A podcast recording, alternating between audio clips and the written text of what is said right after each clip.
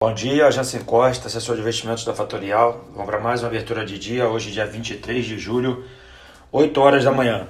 Mercado ignora o Covid e ignora o risco político.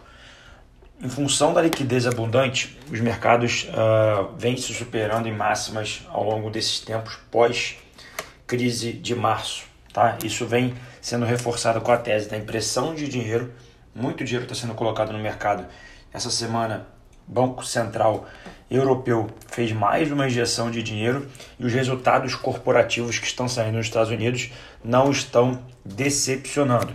Então, isso reforça a tese que eu já comentei nas últimas semanas e comentei que teve uma conversa do Rodrigo Azevedo, da Ibiúna, na Expert, falando que os mercados uh, emergentes vão aprender com os mercados uh, americanos como é gerar inflação em ativos e não em preços. Então a gente precisa ficar de olho para essa inflação de ativos. Isso a gente não tem como controlar aonde isso vai parar, mas o mundo com juros negativos ou juros zerados gerou uma apreciação no preço dos ativos ao redor do mundo e se o Brasil continuar no nível que está de juros, não será diferente. Então a gente precisa ficar de olho nisso para a gente ter menos medo do processo de alta que está acontecendo. Também vim comentando desde o início da semana que o processo de liquidez aumentando no mundo, diferença de taxa de juros entre China, Estados Unidos, países emergentes, Estados Unidos, ia gerar uma depreciação do dólar,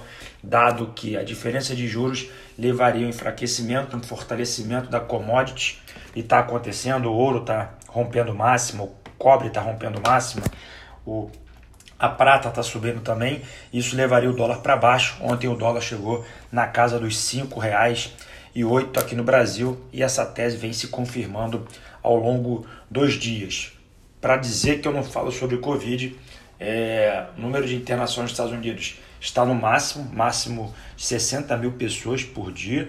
No Brasil o número é 65 e parece estar descontrolado aqui no Brasil, porque nosso nível de morte é 1,2 mil pessoas por dia. É importante deixar claro que novas vacinas e processo de teste aí das vacinas estão acontecendo, então esse problema deve ser endereçado para a vacina. Falando sobre resultados corporativos nos Estados Unidos, a Tesla reportou lucro, mas é importante olhar para que lucro foi esse. Foi um lucro, entre aspas, artificial, mas isso o mercado, de novo, ignora. Microsoft caindo no aftermarket de ontem em função do resultado que veio um pouco abaixo do, do esperado. É importante também deixar claro que o mercado esperava um lucro absurdo. É, e ontem também, nos Estados Unidos, é, o Congresso é, pretende estender a ajuda que era de 600 dólares para os americanos para 400 dólares até o final do ano.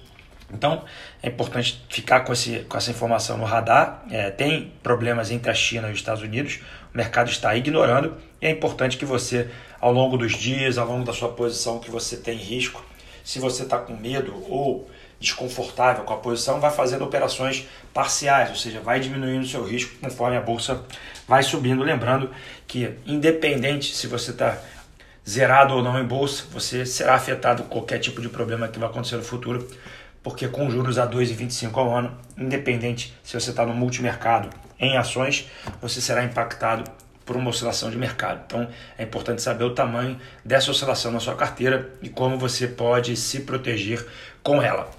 O que, que a gente tem hoje de agenda?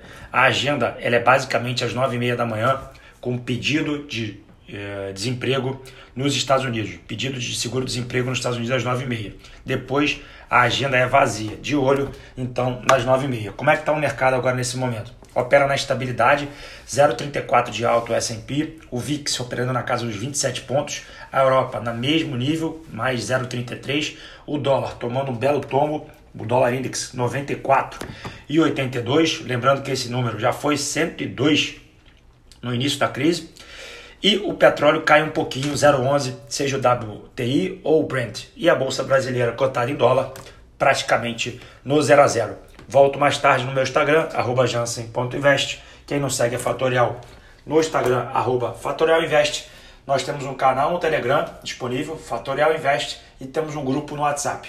procure seu assessor e tenha acesso. Um grande abraço e até mais tarde. Tchau, tchau.